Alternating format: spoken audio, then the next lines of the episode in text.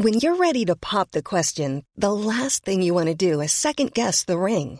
At Bluenile.com, you can design a one-of-a-kind ring with the ease and convenience of shopping online. Choose your diamond and setting. When you find the one, you'll get it delivered right to your door. Go to Bluenile.com and use promo code LISTEN to get $50 off your purchase of $500 or more. That's code LISTEN at Bluenile.com for $50 off your purchase.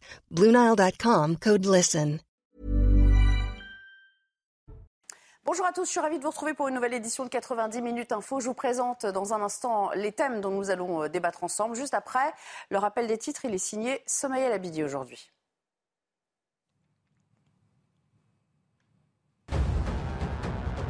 C'était long.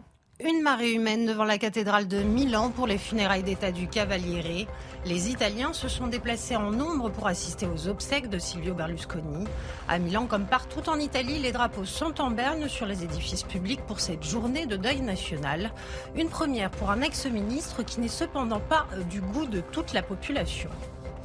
Deuxième jour du procès de Gabriel Fortin, dit le tueur de DRH. Ses proches le décrivent comme paranoïaque, discret et imprévisible. Hermétique aux appels de sa mère, à s'expliquer, il s'est campé en victime d'un système. Pour rappel, l'ancien ingénieur au chômage est accusé d'avoir tué une cadre de Pôle emploi et deux anciens DRH qu'il avait licenciés lors d'un périple sanglant en janvier 2021. Et puis le bilan du naufrage de migrants en Grèce s'alourdit à 78 morts. L'embarcation a chaviré à 47 000 marins des côtes grecques dans les eaux internationales. 104 personnes ont pu être secourues jusqu'ici, dont 4 ont été hospitalisées dans la ville proche de Kalamata. C'est au programme aujourd'hui. Le bac en poche. L'expression n'a peut-être jamais été euh, aussi vraie. Certains l'avaient déjà en partant à l'épreuve de philo ce matin. Alors, le bac version euh, Blanquer a-t-il complètement perdu de sa saveur? Écoutons. Cette refonte du bac euh, et c'est ce calendrier qui, qui, est vraiment, euh, qui est vraiment absurde. Nous devons y travailler et puis prendre les mesures qui s'imposent à l'automne pour que l'année prochaine, ce troisième euh, trimestre soit un trimestre de travail, soit un trimestre euh, utile. Nous parlerons également de ce rebondissement en Vendée aujourd'hui, deux mois après la disparition de Karine Esquivillon, cette mère de famille de 54 ans. Son mari a été placé en garde à vue. Aujourd'hui, on viendra bien sûr euh, à l'enquête qui a été élargie à des faits de meurtre. Ce sont des, schémas, des configurations donc, de disparition qui sont connus, hein, qui reviennent de temps en temps. Euh, ceci elles ne sont pas si fréquentes que ça, mais elles sont quand même récurrentes dans le temps. Enfin, il sera question de soulèvement de la Terre, ce mouvement écologiste qui agit impunément, pied de nez à l'exécutif qui avait pourtant promis de le dissoudre. L'affaire est toujours en cours. Il ne suffit pas de prétendre défendre une cause pour, euh, pour le faire de manière sérieuse, que même derrière des principes, des, des valeurs qui sont censées être portées en étendard, il y a des comportements qui sont inacceptables qui doivent être condamnés et qui, effectivement, pourraient conduire à des interdictions. Et pour m'accompagner cet après-midi, j'ai grand plaisir à retrouver Judith Vintrop. Bonjour Judith, je rappelle que vous êtes grand reporter au, au, Figaro Magazine. Merci d'être là. À vos côtés, Thomas Carpellini qui est juriste. Bonjour Nelly. Bienvenue à vous également. Et Paul Melun que je n'avais pas vu euh, dans ce format d'émission. Euh, Paul, bonjour, je rappelle que vous êtes essayiste. Alors, je vous le disais, hein, on va parler euh, du bac nouvelle formule. L'épreuve de philo, c'était ce matin. Cette sacro-sainte épreuve qui figure toujours au programme et qui ouvrait donc le bal sur place. Retrouvons notre reporter, Émilie Gougache. Le bonheur est-il affaire de raison ou encore l'art nous apprend-il quelque chose? Voilà deux des sujets sur lesquels les élèves de terminale générale et technologique ont eu à, plancher pendant 4 heures ce matin. Si l'épreuve de philosophie peut être euh, redoutée par certains, vous allez l'entendre, ici euh, au lycée Claude Bernard, les élèves de terminale étaient plutôt euh, détendus. Vu qu'on a déjà nos notes de, spécialité, bah, on s'en fiche un peu de on sait déjà un peu si on va avoir le bac. Du coup, bah, j'y suis un peu allée avec à l'aide de mes connaissances quoi. Bah, j'avais révisé quelques notions et c'est tombé sur celle que je voulais donc euh, voilà, c'est bien passé. J'étais pas trop stressé on va dire. J'allais plus pour avoir une mention que pour euh, avoir mon bac.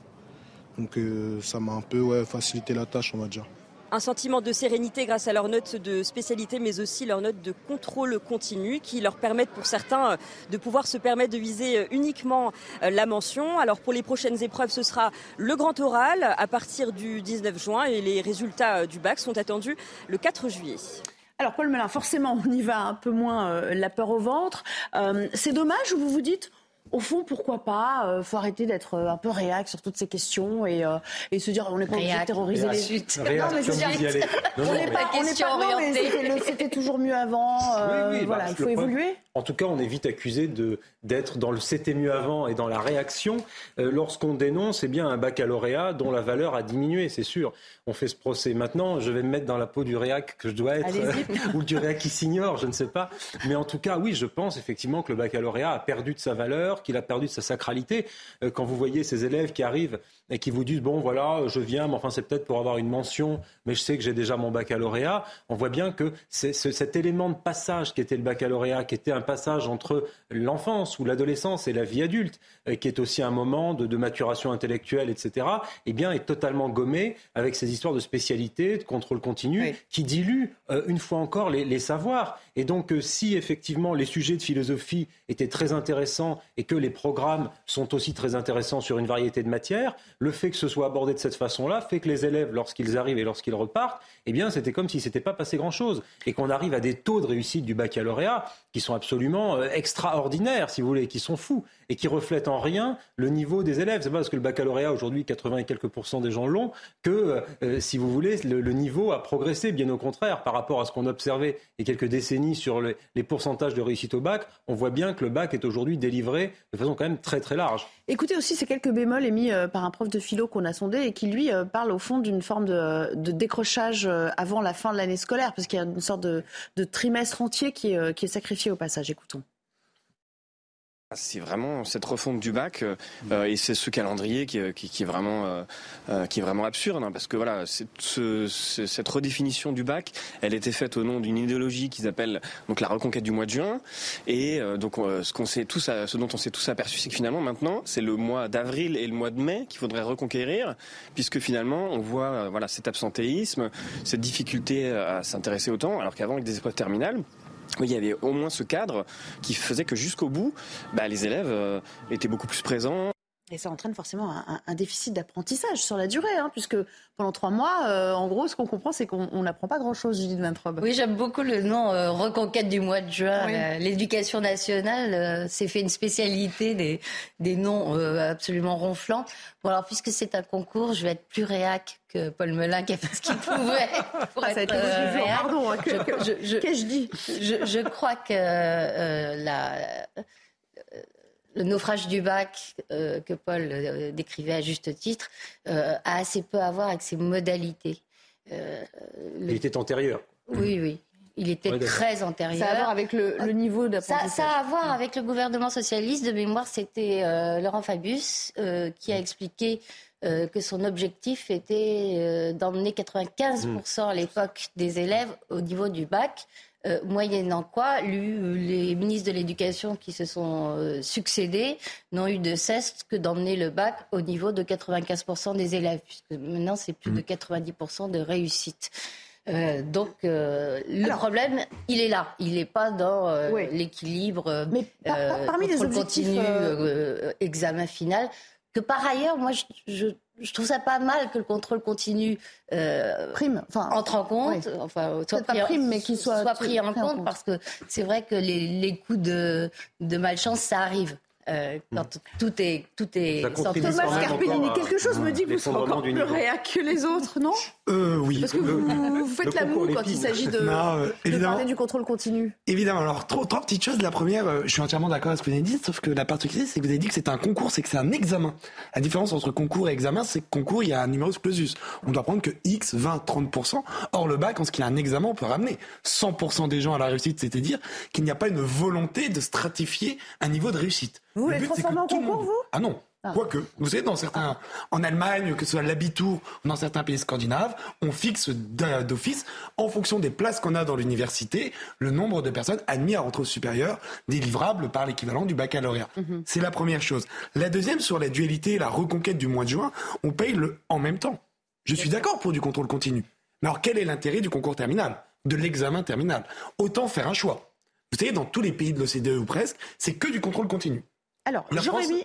Pardon, ah allez-y. Ah oui, je crois que vous avez fini. Ah allez-y. la, France a voulu harmoniser euh, mettre un petit peu de contrôle continu, mais garder le concours, l'examen final. Sauf qu'aujourd'hui, on se rend compte que pour rater l'examen final, à part écrire en hiéroglyphe ou en copie blanche, ça demande quand même un exploit presque surhumain. Donc oui, évidemment, le bac aujourd'hui est plus un bout de papier qu'une véritable clé d'accès à la réussite. Je parlais, je parlais, pardon, je parlais de concours, euh, de concours de réac, pas ah. de concours à propos du bac. concours du réac. Et là, il y a un numéro clausus.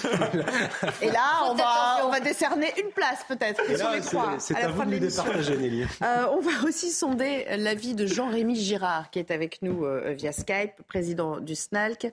c'est un syndicat de lycées et collèges. Bonjour, vous avez entendu le début de cette est-ce que vous faites partie de ceux qui disent, bon, il fallait réformer et cette réforme est adéquate, c'est la bonne, ou euh, on sent euh, maintenant qu'il faut peut-être un, retour d'expérience parce que euh, ça pêche, même pas Pendia hein, le reconnaît, il y, a quelques, il y a quelques ratés quand même au démarrage. Oui, déjà quand le ministre lui-même dit que ça, il faudrait faire des choses parce que c'est pas formidable, formidable, c'est qu'a priori ça s'est très mal passé. Euh, donc on peut pas dire que c'est euh, une réussite, hein. on peut dire que ça n'a pas marché pour le coup. Euh, et c'est pour ça hein, que le SNALC a d'une part fait une enquête auprès des collègues de lycée. On a eu plus de 4000 réponses sur la question notamment de l'absentéisme des élèves suite aux épreuves de mars et suite au moment où ils ont eu leurs résultats en avril, puisque euh, l'une des lycéennes le disait très bien dans votre reportage, elle savait déjà qu'elle avait son bac. du coup, la philosophie, elle y allait plus, plus tranquillement. Euh, et effectivement, hein, les collègues nous remontent majoritairement euh, de l'absentéisme. En voie générale, c'est 50% des collègues qui nous disent qu'il y a quelques absents en plus, 20% qui a beaucoup d'absents en plus. En voie technologique, 40% des collègues nous disent qu'il y a quelques absents en plus, 40% des collègues nous disent qu'il y a beaucoup d'absents en plus. Donc c'est pas que le bac, et là on peut tout à fait avoir la discussion qui est déjà sur votre plateau sur euh, que vaut le bac aujourd'hui, euh, le contrôle continu, pas le contrôle continu. Euh, nous on pense que le contrôle continu n'a rien à faire au bac parce qu'il est déjà tout dans Parcoursup, donc que le bac soit autre chose que Parcoursup dans ces cas-là et qu'il soit un examen terminal, ça nous paraît plutôt une bonne chose. En revanche, ce qui s'est passé, c'est que là on a déconstruit, déstructuré l'année de terminale. Et le problème n'est pas juste la valeur du bac, même si c'est aussi un problème. Le problème, là, c'est le fonctionnement de l'année de terminale. C'est pour ça qu'on va rencontrer le ministre. On a demandé une audience à la fin du mois de juin, hein, le SNAL, qu'on va rencontrer le ministre, qu'on va, lui, va lui transmettre les résultats euh, de notre enquête et euh, bah, qu'on va argumenter, puisque pour nous, les épreuves en juin, c'était un bien moins mauvais système que ce bac euh, au fil de l'eau, certaines épreuves par-ci, plus du contrôle continu un peu tout le temps. Mais avec quelles conséquences? Parce que pour qu'on comprenne quand même, c'est-à-dire que les élèves, pendant trois mois, ne se présentent pas en cours, qu'ils sont, ont une forme d'errance comme ça, euh, ils sont complètement démotivés, ils jouent, ils viennent pas, euh, qu'est-ce qui se passe? Alors, ça dépend des élèves. Euh, évidemment, il n'y a, pas, a pas un comportement unique, et comme je vous l'ai dit, hein, il peut être différent ou pas dans les mêmes proportions suivant où on est, hein, suivant qu'on est par exemple en voie générale ou en voie technologique, on ne constate pas les mêmes proportions. Certains élèves ne viennent plus, c'est-à-dire qu'on ne les voit plus, très clairement. D'autres élèves viennent à certains cours, mais pas à d'autres euh, également. Et effectivement, c'est beaucoup plus euh, relâché, hein, euh, on va dire, puisqu'il y a quand même beaucoup moins d'enjeux. Alors qu'en réalité, il y a des enjeux, puisque l'année scolaire n'est pas finie, les programmes scolaires ne sont pas finis non plus. Ce troisième trimestre qui a été vraiment massacré ah, hein, par, mm. par, ce bac, il est important. des collègues de physique-chimie hein, nous disaient, par exemple, que énormément d'éléments très utiles pour euh, poursuivre en études de médecine n'était pas dans les programmes des épreuves de mars et donc était dans ce qui allait être enseigné. En un mot, ah euh, dans, ce que vous allez euh, préconiser, vous allez dire quoi? Il faut revenir sur le ratio du contrôle continu ou il faut changer complètement le calendrier des épreuves? Alors les deux. Nous, on pense que un, il faut pas mettre les épreuves de spécialité en mars. C'est euh, là, ça c'est catastrophique. Ça mm. supprime beaucoup d'heures de cours hein, en plus, non seulement pour les élèves de terminale, mais aussi pour les élèves de première et de seconde, hein, puisqu'on fait passer euh, les épreuves, on fait passer les épreuves expérimentales, les épreuves orales, on corrige les copies, tout ça pendant la, pendant eh des heures de cours. Hein, en réalité, ça c'est le premier point. Et deuxième point, le contrôle continu, c'est euh, pénible en réalité, puisque nous on fait la course aux élèves, puisque maintenant, comme ils savent que le contrôle continu est dans le bac, s'ils ont une bonne note à un contrôle, malencontreusement, certains d'entre eux sont plus présents au contrôle suivant. Donc il faut leur faire passer des épreuves de rattrapage, c'est-à-dire qu'on est en train de leur faire passer des épreuves de bac toute l'année euh, en réalité. Et certains d'ailleurs stressent beaucoup là-dessus. Hein. Certains élèves ont l'impression de passer le bac pendant deux ans. Merci beaucoup. Reste avec nous si vous le voulez. On va, on va bien sûr élargir euh, cette discussion. Peut-être des, réactions que ça suscite en plateau, oui. Oui, parce que ce que dit monsieur est très intéressant et on a le sentiment que derrière cette réforme du bac, il y a une forme de stratégie qui prolonge euh, un peu la généalogie du baccalauréat depuis Fabius que nous faisait fort, justement Judith, qui est de dire aujourd'hui on va vraiment donner le bac à tout le monde et on, on, agit, on agit, vraiment, si vous voulez, euh, à, à découvert. C'est-à-dire qu'on dit bon, on va faire ce contrôle continu. Alors monsieur nous explique que ça démobilise un certain nombre d'élèves, par exemple, qui après vont être démissionnaires parce qu'ils vont dire bon, après tout, j'ai une bonne note à un contrôle, donc plus la peine finalement que je travaille trop. Et en fait, on va aller comme ça tranquillement vers la confirmation d'un phénomène qui est majeur en France, qui est celui de la massification. C'est-à-dire qu'on va envoyer tout le monde dans les universités, euh, considérant que c'est ça finalement une grande politique sociale, incluante, inclusive. Pas du tout. Parce qu'en fait, on crée un système qui, dans l'enseignement supérieur de recherche, est à deux vitesses.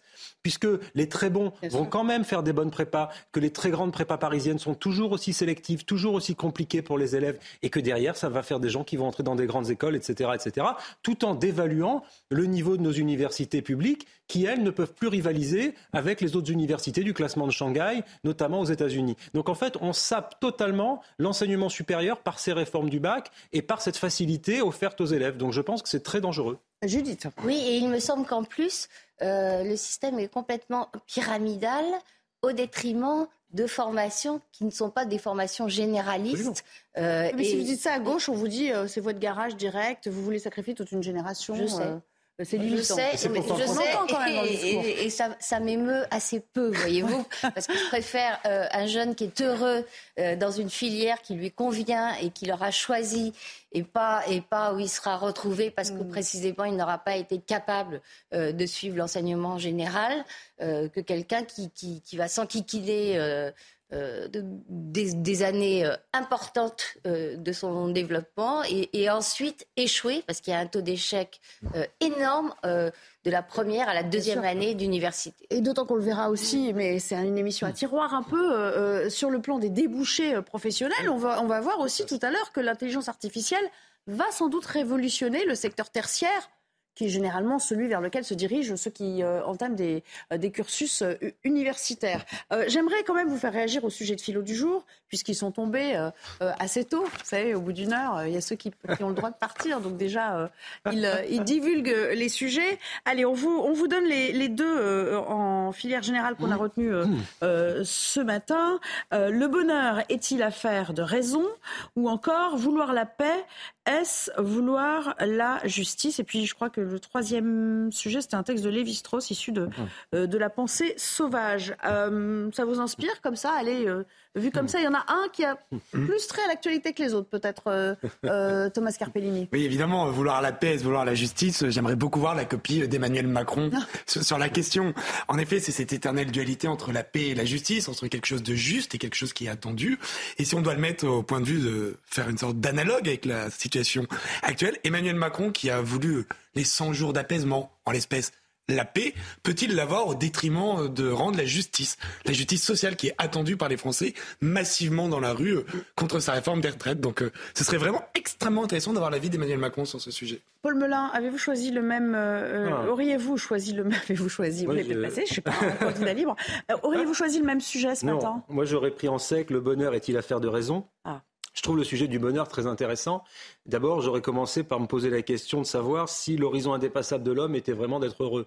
Si le bonheur était finalement, parce qu'on nous parle beaucoup de ça dans le développement personnel, etc. C'est la finalité. Et j'aurais incité les élèves d'abord à se poser cette première question qui paraît être l'antithèse du sujet, mais qui est pour moi très intéressante. Et ensuite, la question de la raison. De fait, non. Beaucoup, beaucoup de choses très heureuses sont de l'ordre de la déraison. Et, et le sujet de la déraison à notre époque est très intéressant là aussi. Et je crois que c'est à mettre en perspective avec euh, un certain puritanisme à certains égards, avec euh, un certain nombre de barrières au bonheur qu'on essaie de mettre ça et là. Donc je pense que là, il y a un très très bon sujet et qui aurait moyen de faire. Alors il faudrait nuancer un peu plus ce que je dis avec un petit thèse-antithèse, parce que sinon, ce sera un peu trop. sur, la construction, je vous mets un petit 18 comme ça, hein, parce que déjà, on a tout compris, c'est déjà limpide comme intitulé. Euh, regardez, on ne résiste pas au plaisir de vous montrer la manière dont euh, Louis Boyard, député LFI, vous savez, a, il a répondu au sujet de En fait, il a détourné le truc et il a créé son propre, oh sa propre épreuve. La question 1, une démocratie qui empêche ses députés de voter est-elle encore une démocratie? On parlait d'Emmanuel Macron tout à l'heure. Et deuxième sujet, euh, la retraite est-elle réelle si on meurt ah avant de l'atteindre? Vous trouvez ça drôle? Bon, il y a quelque chose de cocasse ou vous trouvez ça pathétique, euh, Judith Vintrobe? Il a fait beaucoup plus pathétique. Ah, ça va. c'est presque intelligent pour du Boyard. D'accord. pas mal inspiré. Allez, euh, j'aimerais aussi, on va remercier évidemment euh, euh, Jean-Rémy Girard de nous avoir accompagnés. Évidemment, on vous garde si vous avez un petit commentaire à faire, ne serait-ce que sur les intitulés de sujets. Est-ce que vous n'êtes peut-être pas prof de philo d'ailleurs du tout? Je ne, suis, je ne suis pas prof de philo, je suis prof de lettres, donc je, laisse ah. aux professeurs de philo la philosophie, même si je travaille avec eux, puisque j'enseigne, grâce à la réforme du bac, la spécialité humanité, littérature et philosophie. Maintenant, on travaille ensemble. moi, je suis côté littérature. En tout cas, ce que l'on peut dire, c'est que ce sont des sujets euh, tout à fait euh, classique hein, euh, de, philosophie, et d'ailleurs que les programmes de philosophie sont des programmes d'une remarquable stabilité, ce qui montre bien que la philosophie garde toute son importance et toute son actualité, qu'on n'a pas besoin de la changer tous les quatre matins pour qu'elle ait un sens pour les élèves du 21e siècle par rapport à ceux du 20e siècle. Restez avec nous parce qu'on qu'il a gagné le concours du plus réel. à la réflexion, à la, réflexion, j'aimerais vous sonder sur le sujet qui suit. Bon, c'est un sujet un peu connexe parce que ça touche au monde universitaire. On a beaucoup parlé de l'écriture inclusive. Il y a eu des dossiers euh, dans, dans la presse quotidienne euh, cette semaine disant que bah, voilà, l'écriture inclusive faisait euh, creuser son sillon euh, euh, au sein des universités, mais au-delà dans nos institutions. Et donc, on a réalisé ce sondage. Ce sondage, à la question faut-il l'interdire à l'université? Regardez ce répondent les, les, Français qui ont été, qui ont été approchés, qui ont été sondés. dans leur grande majorité, ah, on a un gros souci technique, mais bon, l'immense majorité, ils sont quand même contre. C'est 6 sur 10 qui sont contre son arrivée à l'université.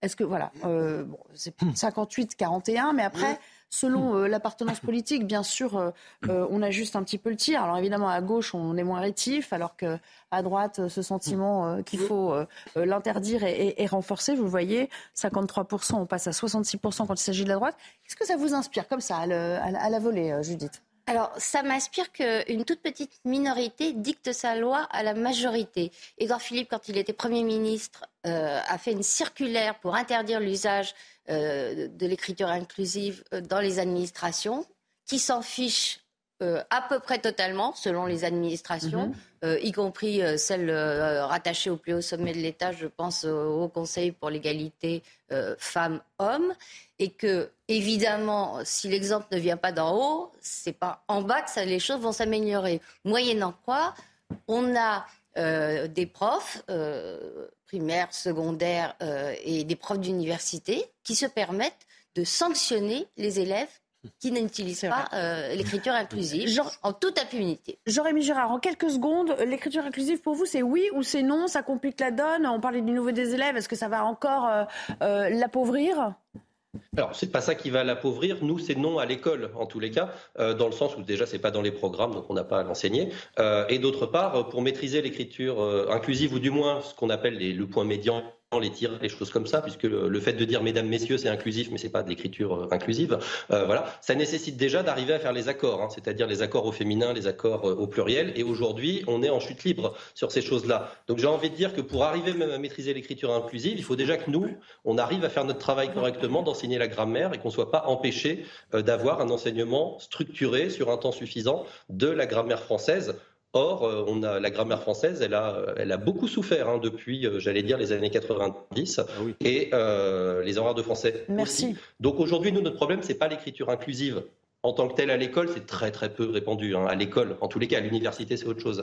Mais c'est vraiment l'enseignement du français lui-même. Merci beaucoup, Jérémy Gérard, d'avoir répondu à, toutes nos questions. Euh, on, va se quitter euh, dans un instant, mais j'aimerais qu'on fasse un détour par Milan, parce que vous le savez, c'est aujourd'hui qu'ont lieu euh, les obsèques de Silvio Berlusconi. Regardons les obsèques dans la cérémonie qui débute dans cette cathédrale milanaise qui est mondialement connue, avec voilà une foule qui s'est massée pour dire adieu au Cavalieri qui s'est éteint à 86 ans. Beaucoup d'hommages, parfois contrastés, bien sûr pour ce qu'il a représenté. Hein. C'était un homme à la fois euh, évidemment de la politique. Euh, il a occupé le, premier plan pendant de nombreuses années. Il a marqué des générations, mais il a aussi euh, évidemment imprégné le monde des, médias, du football. Voilà, une personnalité hors norme qui s'est éteinte. Et voici cette image en direct de la cathédrale de Milan. C'est sur cette image d'ailleurs que nous nous quittons momentanément avant de reparler du bac. Tiens, le bac version chat GPT. Peut-être qu'on y viendra avec une nouvelle réforme à laquelle un nouveau ministre donnera son nom. À tout de suite.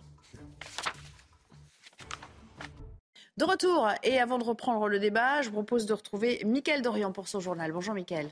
Bonjour Nelly, bonjour à tous. Emmanuel Macron est arrivé au Parc Expo de la Porte de Versailles euh, à Paris pour inaugurer Vivatech, le plus grand salon européen de la tech. Hein, vous le voyez sur ces images en direct. Emmanuel Macron s'y rend pour soutenir l'intelligence artificielle française ainsi que les start-up de la French Tech au programme de cette septième édition plus de 2200 euh, exposants, des conférences de grands patrons internationaux comme notamment Elon Musk.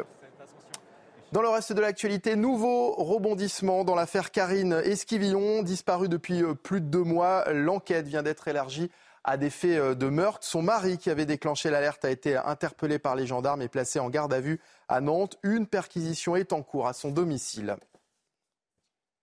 Retour à présent sur euh, l'agression du petit euh, Kenzo. Lors du match Ajaccio-OM, trois supporters de l'AC Ajaccio vont être jugés pour violence aggravée le 25 août prochain. Les trois mis en cause âgés d'une vingtaine d'années sont toujours en garde à vue et le moins qu'on puisse dire, c'est que leur version diffère de celle des victimes, Christine Aluzzi. Les trois mises en cause ont tous donné une version des faits en très net retrait avec les déclarations euh, constantes des victimes, notamment s'agissant des coups portés sur le père de Kenzo, a souligné le procureur d'Ajaccio en précisant euh, que le jeune Kenzo a maintenu avoir été bousculé dans la loge. Il nie en particulier avoir commis une quelconque violence sur Kenzo, euh, l'un des protagonistes admettant néanmoins que le ton employé à l'égard du père et leur comportement avait pu impressionner et choquer Kenzo et son frère, détaille le procureur. Les examens médicaux réalisés sur les victimes font état d'un retard traumatique avéré et d'une incapacité totale de travail allant euh, de 1 à 2 jours sur le père de Kenzo. Kenzo, euh, son frère et leur mère, a encore précisé le procureur. Les trois mises en cause, âgées d'une vingtaine d'années, inconnues de la justice, seront jugées par le tribunal correctionnel d'Ajaccio le 25 août. L'âge minimum d'obtention du permis de conduire va-t-il être rabaissé à 17 ans? Il semblerait, selon nos informations, que le gouvernement l'envisage alors qu'une proposition de loi pour rendre euh, l'obtention du permis plus accessible, plus rapide et moins cher a été adoptée au Parlement. Alors faut-il rabaisser l'âge de permis de, conduire à 17 ans? On vous a posé la question. Déjà 18 ans, de les responsabiliser, c'est compliqué. Euh, donc 17 euh, ans, ils sont encore quand même dans leur crise d'ado, donc c'est encore plus compliqué. Les enfants sont beaucoup plus mûrs maintenant et et euh, il, savent très bien conduire à 17 ans, il n'y a pas de problème. Pour moi, il n'y a pas de, pas de souci, surtout que tous les gens qui sont en province, euh, si jamais ils veulent se déplacer, il y a très peu de transports en commun. 17 euh, ans, c'est peut-être pas suffisamment mûr. un conducteur est un assassin en puissance. Donc je pense que 18 ans, c'est un bon âge pour, pour être raisonnable, pour prendre un volant, pour prendre la route. Nous sommes aujourd'hui le 14 juin, c'est la journée mondiale du donneur de sang et à cette occasion, l'établissement français du sang lance une nouvelle campagne de dons pour renouveler ses stocks avant l'été. Immersion dans un centre de dons dans le 9e arrondissement de Paris avec Fabrice Elsner et Mathilde Couvillier-Flornois. Récolter 110 000 poches de sang avant l'été, c'est l'objectif de l'établissement français du sang. Mais pour l'instant, les stocks sont encore insuffisants. Seules 85 000 poches ont été récoltées. Il est très important de donner son sang avant l'été pour nous permettre de répondre aux besoins des patients qui restent toujours identiques pendant l'été, mais les donneurs ont d'autres préoccupations, ils s'en vont en congé. Donc c'est bien de pouvoir faire le don maintenant, dans les prochaines semaines, pour qu'on passe un été serein. Pour donner son sang, il faut avoir entre 18 et 70 ans, être en bonne santé et peser plus de 50 kilos. Il ne faut pas en revanche être enceinte, consommer de la drogue, avoir fait un piercing ou un tatouage et ne pas avoir été opéré dans les quatre derniers mois. Ne pas avoir pris non plus d'antibiotiques dans les deux semaines précédant le don. Et enfin, ne pas avoir subi des soins dentaires trois jours avant la prise de sang. Ce qui motive ces donneurs, c'est avant tout la bonne action. c'est une démarche positive. Si ça peut aider des gens, si on est à côté, je pense que ça coûte rien de le faire, donc euh, je le fais. Je prends mon temps si je peux aider un petit peu, donc euh, voilà. Malheureusement pour Juliette, ce sera pour la prochaine fois, son taux d'hémoglobine est trop bas. J'aurais aimé donner aujourd'hui, mais je reviendrai dans une ou deux semaines si c'est possible. Les dons de sang, plasma et de plaquettes sauvent des vies. Pour rappel, un homme peut donner son sang jusqu'à 6 fois par an et pour une femme jusqu'à 4 fois. Et on termine avec une bonne nouvelle. Le pape François va mieux et sortira de l'hôpital dans les prochains jours. Annonce euh, du Vatican qui a précisé que le Saint-Père s'était bien reposé euh, pendant la nuit et que l'évolution clinique se déroulait sans complications. Le pape a été opéré d'une hernie abdominale le 7 juin dernier à la polyclinique Gemelli de Rome. Ses audiences ont été annulées jusqu'au 18 juin. Et voilà, c'est la fin de ce journal. L'actualité continue bien sûr sur CNews. Bon après-midi en compagnie de Nelly Denac et la suite de 90 minutes info. Merci beaucoup, cher Michael. On se retrouve demain, bien sûr, pour euh, de nouveaux rendez-vous avec l'actu. Alors, on parlait de bac avec nos invités tout à l'heure, et c'est euh, encore plus intéressant de l'analyser à, l'aune de l'intelligence artificielle. Alors, on a procédé à un test mmh. aujourd'hui, euh, puisque voilà, les deux sont concomitants. on va beaucoup parler d'intelligence artificielle dans un instant. C'était de faire rédiger l'épreuve de philo par ChatGPT, et voici ce que ça donne. Alors, on a fait Vraiment, on a, on a pris quelques extraits. Évidemment, c'est pas tout le texte qui a été soumis par l'intelligence artificielle. La paix, on a sorti une phrase comme ça qu'on a mise en exergue. La paix peut être définie comme l'absence de conflit, de violence ou de perturbation. Merci pour cette définition. on, aurait pu ouvrir, on aurait pu ouvrir le Larousse. Euh, deuxième sujet, enfin deuxième exemple, on va en prendre un autre. D'un autre côté, donc c'est ça, c'est le premier sujet, vous l'aurez compris. La justice fait référence à l'équité, à la justesse et à la correction des injustices. Bon, ben voilà à moins de faire un copier-coller du Larousse, euh, c'est pas très sorcier hein, de passer son bac dans ces conditions. Et puis, euh, une troisième phrase, en résumé, bien que la paix et la justice soient des idéaux interconnectés, vouloir la paix ne garantit pas automatiquement la justice et vice-versa. C'est bien ficelé pour vous Il n'est pas encore tout à fait mûr pour le bac philo, ChatGPT. je parcourais un peu le reste des phrases, c'est un peu langue de bois. Quoi. un petit peu quand même. Je pense que les professeurs de philosophie aiment bien que les élèves prennent des partis pris. Et, et en cela, ça s'oppose un peu à ChatGPT qui fait souvent une synthèse un peu molle des concepts là où on aime bien les affronter, les concepts en philosophie. Oui. Vous êtes d'accord avec lui? En résumé, euh, c'est pas encore très probant, quoi? Oh, Je suis pas d'accord. Ah. Parce que là, vous avez pris la philosophie qui est finalement la matière la plus personnelle. ChatGPT est meilleur que 99% des étudiants au passage du barreau, au concours de polytechnique, au concours de l'agrégation de maths, de physique. Faites-le passer l'épreuve de maths sup ou de maths p ou des concours de NS. Il défoncera, pardon, il battra n'importe quel étudiant. Là, finalement, ce débat pour savoir entre ChatGPT et c'est plus, c'est plus subjectif, la philo. C'est beaucoup plus subjectif. Et là, ça me fait un petit peu penser à un débat entre deux auteurs britanniques en 1830 qui débattaient sur de la locomotive ou le cheval, lequel est le moyen de transport le plus élégant. Non, on s'en moque. La question, c'est de savoir lequel est le plus rapide, lequel permettra d'aller avoir le plus de performance. Alors oui, ChatGPT n'aura peut-être pas la grecque de philosophie, mais il sera capable d'envoyer des fusées sur la Lune. Et puis cet après-midi, euh, Raphaël Enthoven, euh, philosophe bien connu, euh, planche sur la même épreuve que ChatGPT. C'est une sorte de concours. Vous vous souvenez, à l'époque de de Kasparov, euh, joueur d'échecs qui se battait contre Deep Blue, la, machine. Là, ça se passe donc dans des conditions réelles pour lui et c'est dans une école euh, du 11e arrondissement de Paris. Vous voyez, euh, il se met vraiment dans les, dans les conditions du, du réel. je vous propose d'écouter ce petit extrait.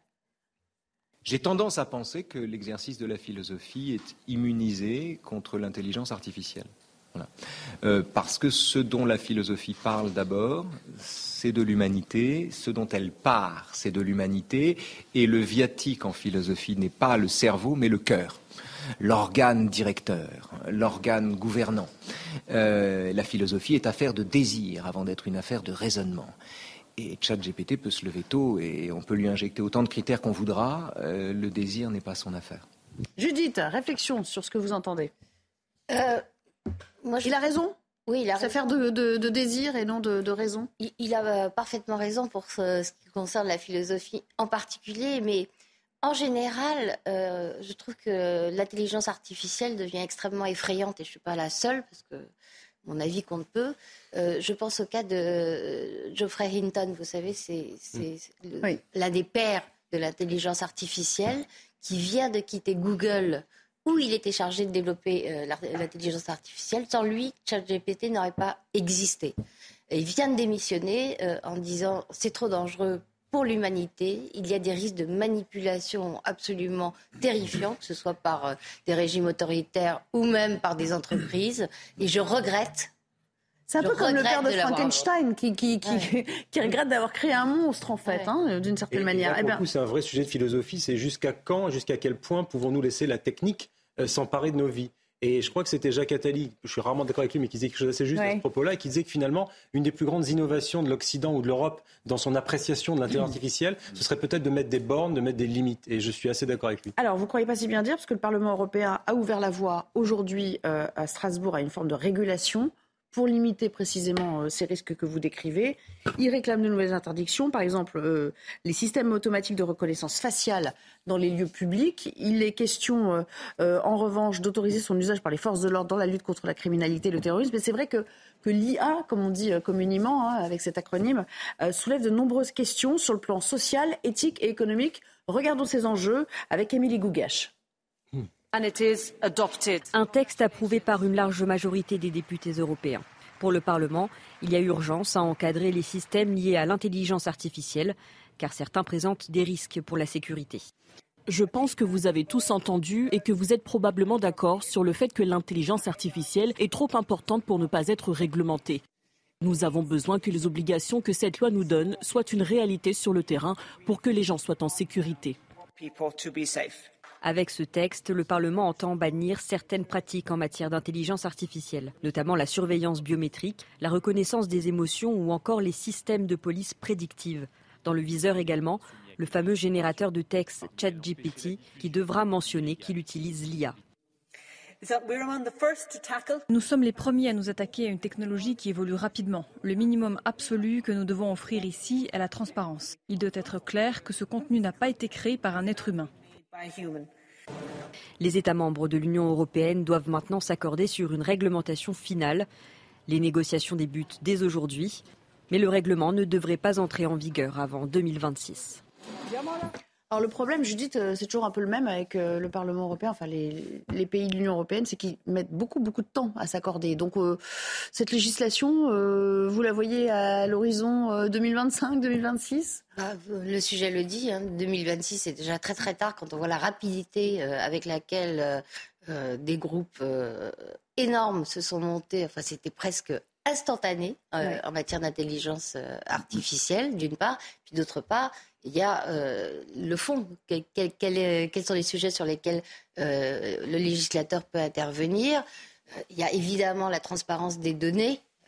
ça me paraît tout à fait essentiel comme condition à poser au, système d'intelligence artificielle. Il y a les limitations. Et quand on voit avec quel insuccès le Parlement européen en particulier, mais le législateur en général, euh, essaie de contrôler euh, les réseaux sociaux, on a il n'y a aucun gouvernement qui a trouvé mieux que l'interdiction pour l'instant. Hein. C'est ou l'interdiction ou alors c'est ou la, euh, porte ouverte à tout. C'est les groupes qui, qui, animent les réseaux sociaux, enfin qui, qui, possèdent les réseaux sociaux, les plateformes qui font leurs lois, euh, qui rendent leur justice mm. euh, sans aucun recours possible. Thomas Carpellini, a-t-on créé un monstre d'une certaine manière ou, le système va s'autoréguler de lui-même? Souvenez-vous à quel point on était euh, inquiet à la perspective que, qu'Internet s'empare de nos vies. Bon, finalement, ça n'a pas été. Bah oui, c'est une révolution économique, culturelle, mais enfin bon. Ils ont pas, Internet n'a pas pris, comment dire, possession de, de l'homme non plus. Toute la question va être de savoir qui est aux commandes. Et moi, je suis, ça m'irrisse le poil de voir la Commission européenne faire ça, le Parlement européen. Ça me fait penser à cette fameuse phrase les Américains inventent, l'Asie produit et l'Europe réglemente. Pourquoi sommes-nous obligés de réglementer?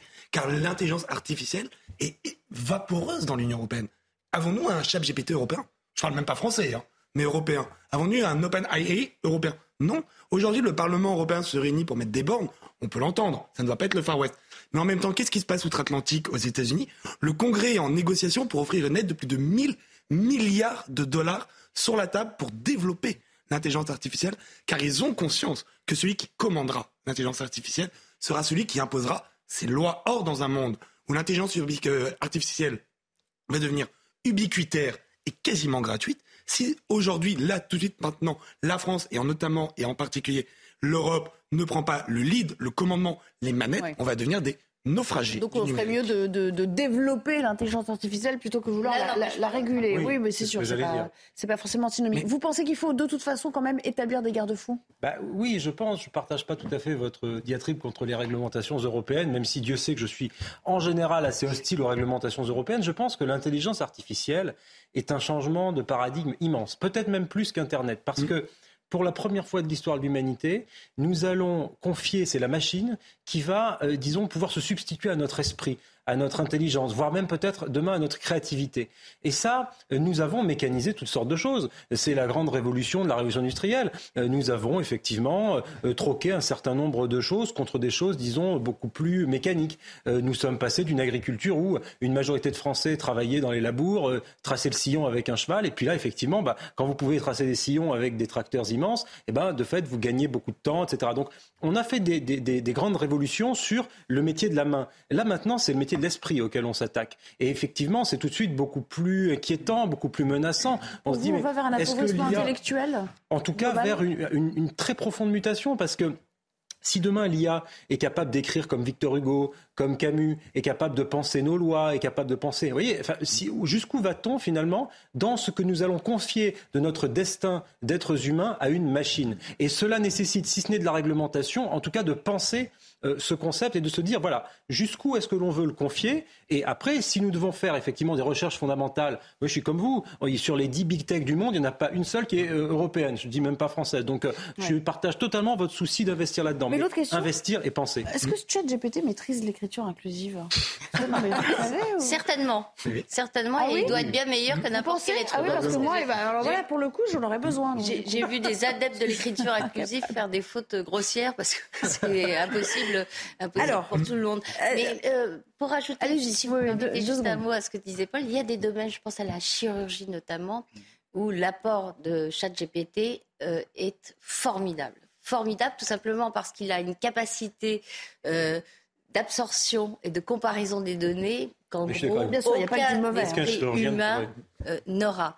Mais il y a encore euh, des choses qui lui échappent, qui sont propres à l'expérience humaine euh, et qui ne sont pas réductibles à des données qu'on peut mmh. introduire dans une machine aussi performante soit-elle. C'est pour ça que euh, pour ce qui est de la créativité, même si notre créativité dépend beaucoup de nos expériences, je suis plus optimiste que vous. Thomas Carpelli, je vous donne la parole dans un instant, mais j'aimerais qu'on aille au, Vivatech. Vous savez, ça se tient porte de Versailles, et, c'est intéressant que cette décision hein, euh, du Parlement européen coïncide avec, euh, avec l'ouverture de ce temple des nouvelles technologies euh, que visite d'ailleurs, enfin, auquel se rend Emmanuel Macron aujourd'hui. Bonjour Florian Tardif. il sera énormément question des enjeux économiques, précisément de ce dont on parlait sur le plateau, de l'intelligence artificielle qu'on voit dans à peu près tous les domaines qui sont présentés et représentés aujourd'hui.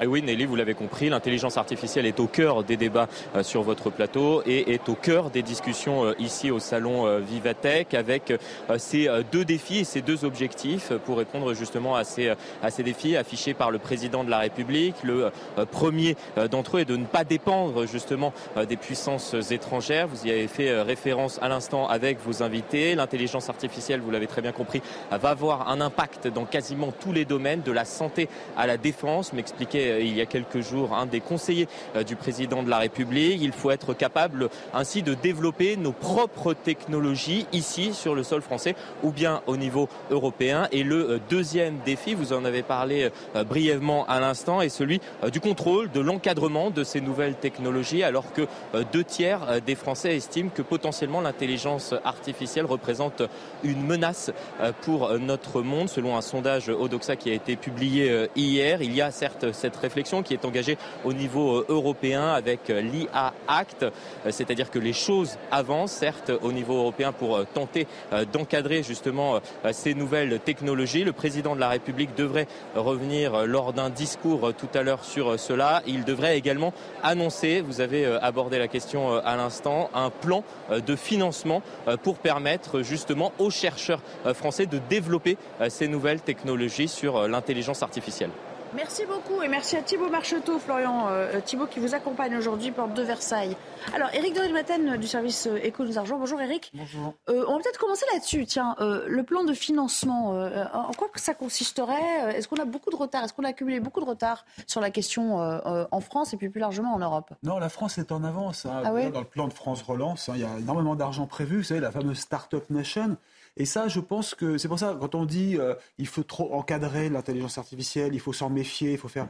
Ce serait une erreur de trop la bloquer parce que d'autres pays le feront, de toute façon. Vous l'avez dit, les États-Unis sont très en avance, mais nous, on est pas mal. On a des entreprises comme euh, Atos qui sont vraiment très en avance. Hein. je, regardais tout à l'heure, vous avez des entreprises comme Thales, comme Safran. Et puis c'est vrai que dans le médical, on fait des opérations à distance maintenant avec l'intelligence artificielle. On est capable de piloter une personne est malade à Los Angeles, vous pouvez avoir un grand ponte en France qui va piloter de l'opération. L'intelligence artificielle, elle va aussi décrypter les radios. Est-ce qu'encore c'est utile aujourd'hui les scanners, les IRM d'avoir un médecin qui regarde, qui dicte un compte rendu? Bah, ce médecin, il fera autre chose pour interpréter les images. Et pendant ce temps, le chat GPT pourra, lui, automatiquement euh, déduire. Là, j'ai rencontré une entreprise très intéressante qui, elle, est en train de faire des essais en laboratoire. C'est fini le laboratoire dans, dans les éprouvettes. Maintenant, ça se fait en digital, en numérique. Donc, ils accélèrent la recherche. On gagne un temps fou. Souvent, les médecins vont sur une fausse piste. Et eh bien, grâce à l'intelligence artificielle, ils vont se concentrer sur l'essentiel. Est-ce que ces produits sont commercialialisables au même titre que ChatGPT ben, Ce sont des logiciels qui ils, rémunérateurs le seront. Euh, la société Arkemia qu'on avait rencontrée dans le cadre de BPI France, euh, Maximilien Lévesque, il est extraordinaire. Vous l'écoutez, vous êtes bouche bée. Ça veut dire qu'en France, on a un vrai savoir-faire. On est envié quand il va chercher des prix en Californie. Ah, c'est des entreprises françaises qui sont tellement en avance, on n'en revient pas. On a des super idées. C'est vrai. Alors, mais... Ensuite, vous avez tous raison, le chat GPT, il faut s'en méfier. Parce que là, effectivement, euh, d'abord, je pense qu'il y a l'homme derrière, hein, contrairement à ce qu'on croit, les réponses toutes faites, le robot qui tchatche, etc. Il faut se méfier parce qu'on vous influence une pensée et là, il faudra l'encadrer. La reconnaissance faciale, je trouve ça dommage de l'avoir interdite pour les Jeux Olympiques. Parce que grâce à ça, on aurait pu repérer les éléments euh, perturbateurs et se dire tiens attention lui il est fiché S par exemple hein, et, là bon ça va être encadré. non mais voilà et, après tout vous savez l'intelligence la, reconnaissance faciale elle existe en Israël. Mm. ça ils se gênent pas eux pour aller euh, voir qui passe le long des frontières ou qui est prêt à faire un attentat. Ils repèrent tout de suite hop les gens sont interceptés. Et ils ont raison Thomas Carpellini pour la réponse. Exactement, il est là l'écueil de la réglementation eh européenne. C'est que l'Europe pourra réglementer tout ce qu'elle veut. Si les États-Unis et le monde asiatique n'embrayent pas le pas, l'Europe aura beau mettre les murailles qu'elle veut, l'intelligence artificielle trouvera toujours, enfin, les porteurs d'intelligence artificielle, GPT, les fermes qui sont derrière, trouveront toujours le moyen de rentrer dans toutes les failles possibles et inimaginables. Maintenant, la question qu'on doit mutuellement se poser, c'est est-ce que nous sommes là dans une vision passiste, défaitiste? Nous avons raté le wagon alors que nous avons des joyaux, et vous avez mm. entièrement raison de le rappeler, ou est-ce qu'on arrête de, se faire peur mm. On accepte de prendre à bras le corps la révolution industrielle, économique, philosophique que ça arrive Parce que dans tous les cas, qu'on le veuille ou non, elle va s'imposer à nous. Plus rien, demain ou après-demain, que ce soit avec ChatGPT 4, 5, 6, 7, ne sera pareil. Mm. Aujourd'hui, on vient de réinventer l'imprimerie, on vient de réinventer la machine à vapeur. Vous vous dites, allons-y Franco? Oui. Non, non, je, moi je dis vraiment, euh, veillons aux deux. Euh, c'est pas une fois euh, que l'intelligence artificielle aura atteint un niveau de développement où elle sera absolument euh, incontrôlable qu'on se grattera la tête mm. en, se disant bah tiens j'aurais dû légiférer sur, tel ou tel sujet. Il faut vraiment développer les deux de concert. Bon, sachant que évidemment je ne suis pas sûre qu'au Parlement européen qui est le, le lieu euh, hmm. des lobbies. Euh, ce soit le meilleur endroit pour élaborer une législation efficace, dans un sens comme dans l'autre. D'ailleurs, ça peut être très anti hmm. ou très pro, mais, mais, en tout cas, c'est pas le bon hmm. endroit. Et sur la reconnaissance faciale, l'Autriche est pour. Elle a déjà ses fichiers qui sont tout prêts. Mais de toute façon, la, reconnaissance faciale, Par vous avez déjà. Les policiers ont bien des, entendu. des photos des. Mais on n'ose pas l'appliquer, on n'ose pas. Oui, mais après, ils regardent avec leur. Vous savez, de, libertés individuelles. Bah oui, mais quand vous n'avez rien à vous reprocher. Euh, euh, attention aussi à ne pas aller trop loin sur puis attention à la logique du si vous n'avez rien à vous reprocher, vous n'avez rien à cacher. Vous connaissez l'expression. Bien sûr. Non, je pense qu'il faut être très prudent et qu'il faut en retirer la substantifique moelle, ce qui créerait un bienfait pour nos sociétés. Parler des opérations effectivement à distance. Ça, par exemple, Judith parlait de la médecine, mais je suis tout à fait, tout à fait prêt. En revanche, sur la question du contrôle des masses, du contrôle populationnel, euh, je trouve que moi, l'Europe est plus innovante que, par exemple, nos amis asiatiques et qu'un certain nombre de pays asiatiques, notamment euh, Singapour, qui avait développé des robots policiers qui, pendant le Covid, se déplaçaient ah et puis euh, pouvaient vous fliquer comme ça et, et, émettre des, des cris stridents pour faire éloigner les gens. Ça, par exemple, j'appelle pas ça de l'innovation, même si le robot policier, il a l'air tout à fait moderne. Donc je me méfie et, je me méfie de cette histoire de reconnaissance faciale aussi, pour tout vous dire. Je sais que le Sénat euh, a, voté là-dessus il y a quelques jours. Je sais aussi qu'on le présente comme un outil qui va être mis au service de la lutte contre le terrorisme, etc. Évidemment, euh, disons que certaines innovations parmi les pires pour nos libertés individuelles se drapent toujours au nom du bien au nom de la préservation. remplacer, remplacer un être humain derrière son guichet qui a des photos euh, de terroristes, euh, là où il existe encore des oui, mais vous savez comme moi, Judith, que ça va commencer par la lutte antiterroriste. Oui, bon, la reconnaissance faciale, ça existe déjà avec, euh, avec Paraf, hein, quand vous montrez votre... Oui, aussi. Ou quand vous montrez votre passeport euh, moi, dans je suis pas à tenir les paris avec vous qu'on commence pour la reconnaissance faciale pour des idées de terrorisme et de criminalité, que dans quelques temps, vous aurez un simple contrôle de police, on vous dira, allez hop, monsieur, reconnaissance faciale, c'était bien. Mais le contrôle facial, on l'a déjà tous avec nos téléphones. Oui, on a tous avec ceux qui l'ont choisi, soit possédés par Google. Qui l'ont choisi, c'est la souveraineté de faire. Allez, ce, débat est passionnant, mais malheureusement, on doit l'interrompre ici. Merci beaucoup, Eric, d'être passé euh, parmi nous. Dans un instant, on parlera de cette disparition mystérieuse. Hein. vous le savez, il y a deux mois, euh, de cette mère de famille âgée de 54 ans en Vendée. Et eh bien aujourd'hui, un nouveau euh, rebondissement, parce que son mari a été interpellé et placé en garde à vue. On fera réagir un, un criminologue. À tout à l'heure. Nous sommes de retour et place à l'info en compagnie de Somaya Labidi à nouveau. Rebonjour Somaya. Euh, fin de l'audition de Marlène Schiappa par la commission d'enquête du Sénat. Elle dément avoir favorisé la principale association bénéficiaire du fonds Marianne qu'elle a lancé au printemps 2021. Euh, dans le même temps, Mohamed Sifawi a été entendu par les enquêteurs de l'Office central de lutte contre la corruption et les infractions financières et fiscales. La veille, c'est son domicile qui était perquisitionné. Inauguration du salon Vivatech en présence du chef de l'État. Emmanuel Macron doit y présenter un plan pour soutenir l'intelligence artificielle française et plus globalement les start-up de la French Tech. Au programme de cette septième édition du plus grand salon européen de la tech, plus de 2200 exposants, des conférences de grands patrons internationaux et 10 000 représentants d'entreprises. Et puis à trois mois du mondial, le rugby français désigne enfin son nouveau patron. Florian Grill, chef de file du collectif Oval Ensemble, a été élu à 58,14% par les quelques 1900 clubs français. Euh, l'homme d'affaires est un opposant de longue date de Bernard Laporte, dont les proches soutenaient la candidature de Patrick Buisson, largement battu. Merci beaucoup. Toujours en compagnie de Judith Vintrobe, euh, Thomas Carpellini et Paul Melun autour euh, de cette table. Euh, deux mois après la disparition mystérieuse, il faut bien le dire, de Karine Esquivillon, cette mère de famille âgée de 54 ans euh, en, Vendée, son mari a été interpellé et placé en garde à vue ce matin. On a appris un petit peu plus tard que l'enquête avait été élargie à des faits de meurtre, donc c'est en train de prendre quand même une toute autre tournure, ce qui ne surprend pas franchement le criminologue Jean-Pierre Bouchard que je vous propose d'écouter. Ce sont des, schémas et des configurations donc, de disparition qui sont connus, hein, qui reviennent de temps en temps. Euh, ceci dit, elles ne sont pas si fréquentes que ça, mais elles sont quand même récurrentes dans le temps. Euh, évidemment, les éléments communs, tout le monde l'aura noté, c'est euh, le fait qu'il n'y ait pas de, de, victimes physiques retrouvées dans quelque état que ce soit. le fait que les enquêteurs pointent ou entendent le mari, euh, qui, euh, là, dans ce cas-là, euh, avance des versions différentes. Bon, Thomas Carpellini, vous êtes le seul juriste autour de cette table.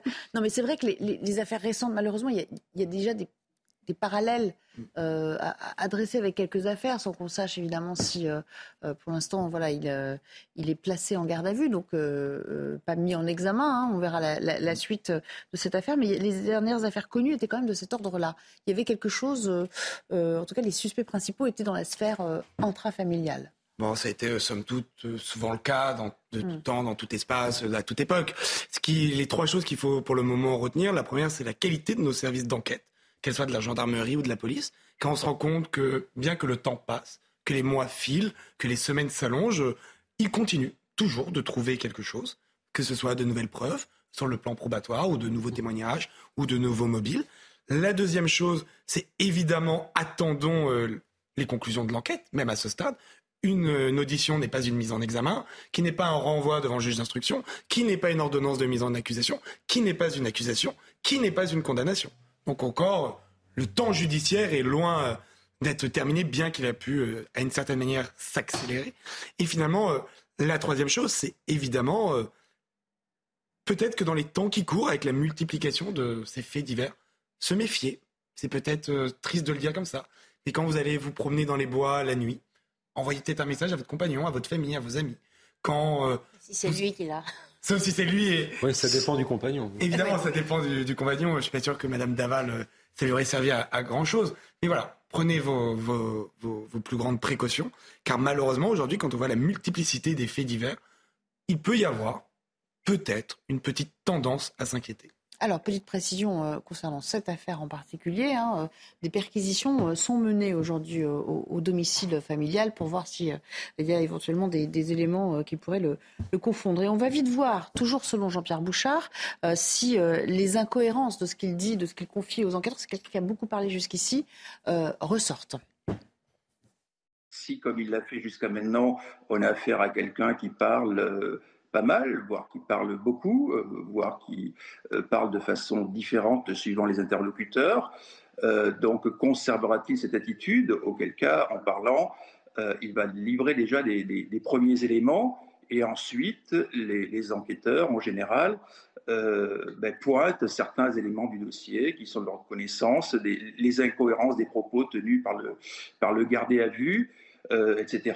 Et en parallèle, évidemment, ce qui ressort des témoignages divers et variés, plus ou moins proches euh, du gardé à vue donc, ou de la victime, euh, sont pris en compte évidemment. Paul Melun, peut-être aussi voilà, souligner à cette occasion le travail compliqué des enquêteurs et la, comment dire, le, fait qu'ils soient très persistants, qu'ils soient. Oui, c'est intéressant, c'est intéressant ce qui vient d'être dit aussi par M. Bouchard, parce qu'il y a aussi le sujet du mutisme ou non de la personne qui est interrogée. C'est que très souvent, lorsqu'on entend dans des enquêtes les forces de police ou les gendarmes, les enquêteurs, interroger un certain nombre de personnes qui sont suspects. Euh, quand celles-ci s'enferment dans le mutisme, c'est extrêmement difficile. Tandis que là, si après tout il est plutôt bavard, il est assez loquace, ça permet de détecter assez facilement s'il y a un certain nombre d'incohérences, s'il y a un certain nombre de choses qui ne collent pas, disons, avec euh, les preuves qui vont être recueillies par, euh, par les enquêteurs. On revient hein, sans cesse aux questions. On, interroge plusieurs fois les suspects. C'est ça aussi l'objet et la technique de, de l'interrogatoire, Judith. Oui, bien sûr. Euh, alors, j'ai pas de statistiques, mais il me semble que euh, dans le cas où c'est le conjoint euh, qui commet le crime, ils sont plutôt bavards. Il y a plutôt une histoire. Hmm. Je pense évidemment à l'affaire hmm. Daval. Ils ont construit quelque chose, puisque ce qu'on dit dans ce genre d'affaires, c'est d'abord le mari on, regarde d'abord si c'est lui euh, le coupable. Euh, et, le mutisme euh, est en général une mauvaise défense quand, on est le, coupable le plus fréquent. Mais encore une fois, je connais absolument rien à ce mm. dossier, donc il n'est pas question d'avoir une opinion. Dans une affaire qui n'a rien à voir, mais qui nous a malheureusement beaucoup occupé ces jours-ci, à savoir ce qui s'est passé à Annecy, le fait que le principal suspect, en tout cas l'individu qui est auteur de l'attaque, se soit enfermé dans le mutisme n'a pas forcément facilité le travail des enquêteurs, en tout cas au début, non, quand ils l'ont mis en garde à vue. Donc c'est qu'il n'y avait pas de doute sur l'acte ni sur celui qui l'avait commis. Oui, mais enfin c'est quand même intéressant pour faire la généalogie de son geste, comprendre mm. son parcours. Tout à fait. Voilà, mais, mais en tout cas, alors, il, y viendra peut-être. Voilà, on voulait quand même vous soumettre ce fait d'actualité parce que c'est quelque chose qui nous a aussi euh, euh, occupé, occupé nos équipes. Et voilà, il y a quand même ce, retournement de situation qui pourrait vraiment, euh, pour le coup, changer complètement l'enquête et ce vers quoi elle se dirige. Je ne voulais pas vous quitter avant de parler des soulèvements de la Terre soulèvements de la Terre qui sont passés euh, à nouveau à l'action ce week-end. Ça ne vous a pas échappé en région euh, nantaise. Les images euh, choquent à peine au fond. on a l'impression que voilà tout passe. le terme d'écoterrorisme réfuté par les auteurs de ces faits revient pourtant assez souvent. Alors y a-t-il deux poids deux mesures? Pourquoi cette association dont Gérald Darmanin a promis la dissolution passe-t-elle encore à l'action? Écoutons Christophe Béchu, le ministre de la Transition écologique, qui était notre invité ce matin.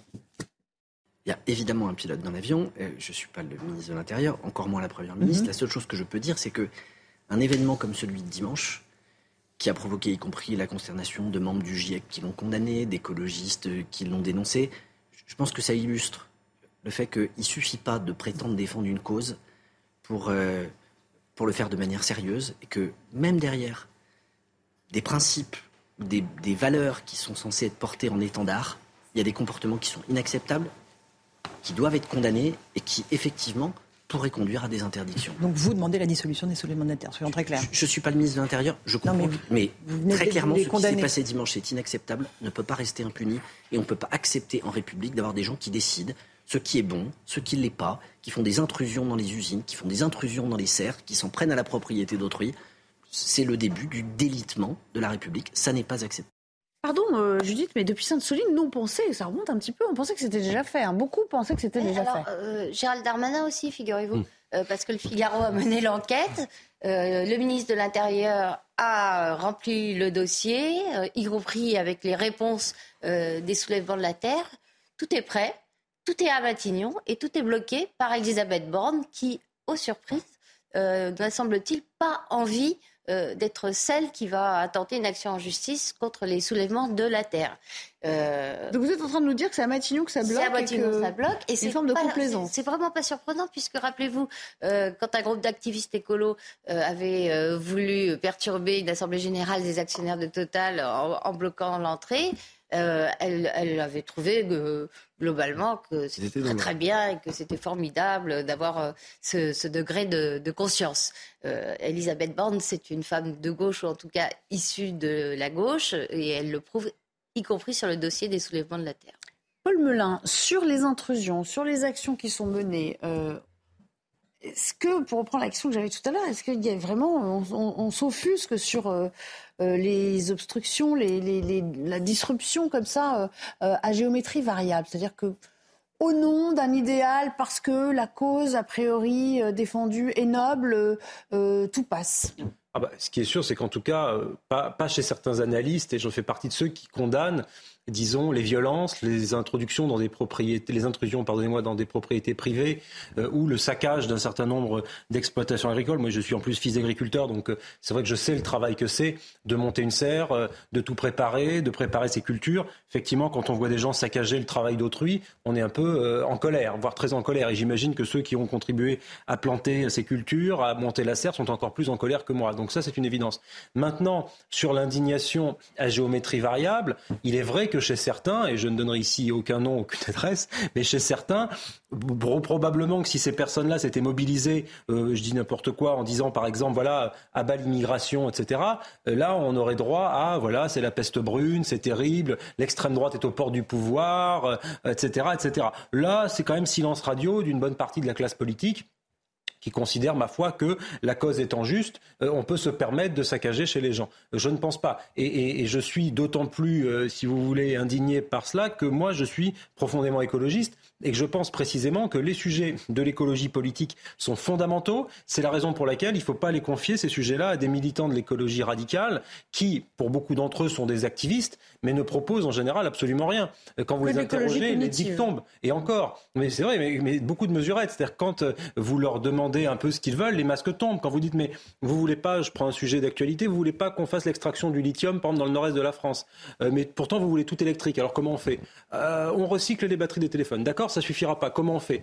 Voilà, vous n'avez jamais de réponse. Donc ils ne sont pas suffisamment techniques et pointus sur bah, la question Il y a des écologistes très techniques, euh, comme Jean-Marc Jancovici par exemple, ou d'autres, mais eux, ils ne sont pas dans la rue en train de ficher en l'air les serres euh, des gens qui travaillent. Donc si vous voulez, il y a une écologie du sérieux et du travail. précisément pour une, Alors voilà, c'est ce que j'allais dire, parce que la cause est-elle si juste que ce que, le mouvement prétend, euh, dans le sens où les agriculteurs concernés par, par ces destructions ont dit, mais nous, on pratique une écologie euh, vertueuse qui tient compte justement euh, mm. euh, de, du non-emploi. Enfin, on essaie au maximum d'éviter l'emploi des, pesticides.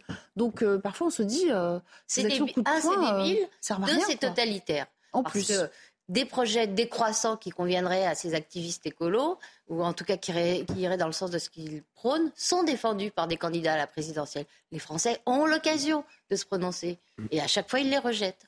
Thomas Carpellini. Moi, j'entends évidemment les critiques que vous avez fait, Paul Melun, aux politiques et aux essayistes et aux commentateurs, et vous avez entièrement raison. Mais moi, j'aimerais bien savoir où sont les magistrats là-dedans. Souvenez-vous, il y a quelques semaines, des Vélib, il y avait eu une campagne d'un mouvement pro-vie contre l'avortement. Il n'y avait pas de vidéosurveillance. Il n'y avait pas d'identification de voyage, de, de, visage. Et pourtant, en quelques heures, le parquet de Paris avait été saisi et une enquête avait été ouverte. Là, on a des vidéos, on a des enregistrements, on a des photos, on a des visages. Pourquoi il n'y a pas eu d'article 40, c'est-à-dire un signalement au procureur de la République pour forcer, entre guillemets, lancer une enquête? Pourquoi la préfecture de l'endroit où cela se passe, de Loire-Atlantique, n'a pas fait un article 40 pour ester en justice? Pourquoi le procureur de Loire-Atlantique n'a pas fait un signalement pour ester en justice? C'est un petit peu fatigant ce deux poids, deux mesures. Car vous avez entièrement raison. Si ça avait été des jeunes zémoriens qui avaient été sur un centre de migrants pour faire exactement la même chose, déchirer des, déchirer, euh, des banderoles ou des rideaux, il y aurait eu des cris d'ordre. Les fascistes à nos portes. Les fascistes à nos portes. Donc je commence à en avoir un petit peu marre du fascisme vert et de, surtout de cette complaisance dans toutes les strates de la société, qu'elles soient politiques, journalistiques et juridiques. Euh, je vais vous faire écouter Olivier Véran, qui, euh, à l'Assemblée, euh, lui aussi a dit tout n'est pas excusable, quel que soit le message qu'on veut véhiculer. Et vous verrez, après cette prise de parole, on comprend assez aisément dans l'hémicycle que Gérald Darmanin ne pourra pas faire autrement que de dissoudre, ou en tout cas Elisabeth Borne. Essayer de dissoudre et ensuite il se prendra une, action en justice. Eh bien, on verra quelle en sera l'issue. Mais écoutez Olivier Véran avant de se quitter. Et les encore, Madame la députée, on n'aime pas la terre, on n'aime pas non plus les humains lorsqu'on organise des manifestations interdites à laquelle on convie des militants violents étrangers dont le seul objectif est de s'en prendre aux forces de l'ordre et au respect de la République. Madame la députée, nous partageons, le gouvernement partage votre indignation, partage vos marques de soutien à destination de tous les agriculteurs de ce pays s'indigne avec vous de la présence parfois sur ces, lieux et en lien avec cette association d'élus portant l'écharpe tricolore, ou comme élus locaux, ou comme élus nationaux. Et Madame la députée, je vous rappelle qu'à la demande du ministre de l'Intérieur, un dossier a été monté en vue de procéder à la dissolution de cette association du soulèvement de la terre si les conditions sont réunies. Il souligne quelque chose d'intéressant. Tout cela avec le blanc-seing des élus de la NUPES, de la, élus de la, de la nation quand même. et on parle du fameux dossier qui est sur le bureau d'Elisabeth Borne. Mais au-dessus d'Elisabeth Borne, il y a Emmanuel Macron. Mm. Et lui aussi est totalement dans l'ambiguïté euh, euh, vis-à-vis de, de ces mouvements activistes. Et je me souviens que quand Gérald Darmanin avait dit qu'il voulait dissoudre Génération Identitaire, ça n'a pas traîné. Ah oui, là, ça a été fait, euh, ça a été fait dans les, dans les semaines, dans les, jours qui ont suivi même. Oui, oui, tout à fait, avec une grande efficacité. Maintenant, il faut aussi se méfier des effets des dissolutions. C'est-à-dire bon, si, si est prononcée la dissolution, voilà, ça renaîtra sous une autre forme. C'est-à-dire qu'on ne va pas dissoudre les militants et les activistes qui prônent cette écologie radicale ou violente. Euh, de fait, ils continueront à exister, ils s'organiseront différemment. Ce qu'il faut, c'est les combattre aussi intellectuellement, politiquement, prouver que ce sont des fossoyeurs de l'écologie et que la vraie écologie de terrain, euh, de combat intellectuel, elle se place pas là, qu'elle se place avec les agriculteurs et pas contre eux. Pour l'instant, il n'y a pas grand monde en face. Et là, il y a absolument. Bah, il n'y a, pas grand monde parce que si vous voulez qu'Emmanuel Macron, par contre, dans son programme écologique, puisse décevoir un certain nombre de jeunes ou de moins jeunes qui sont très soucieux de la question écologique, on l'entend et moi je l'entends très bien. Mais à droite, on essaie de se lancer sur ces questions. Enfin, on pense même au RN qui essaie de. Mais moi, je, fais partie de ceux. J'ai entendu, euh, je crois Hugo Clément qui l'a dit aussi. J'étais assez d'accord avec lui. Moi, je fais partie de ceux qui pensent que toute personne est la bienvenue sur le terrain de l'écologie et que ça suffit de préempter le sujet de l'écologie en disant non, non, non, c'est un sujet de droite, de gauche, pardonnez-moi, et si la droite s'empare de ce sujet, voire pire, le Rassemblement national, euh, c'est qu'ils le traiteront très mal. Non, euh, plus on est nombreux à alerter sur les risques du réchauffement climatique, du changement climatique, et à essayer de travailler des propositions, bah, mieux c'est pour l'humanité. Merci beaucoup, merci à tous les trois. Euh, on marque une petite page de pub et puis on, se retrouve pour, pour dire bonjour à, à Laurence Ferrari.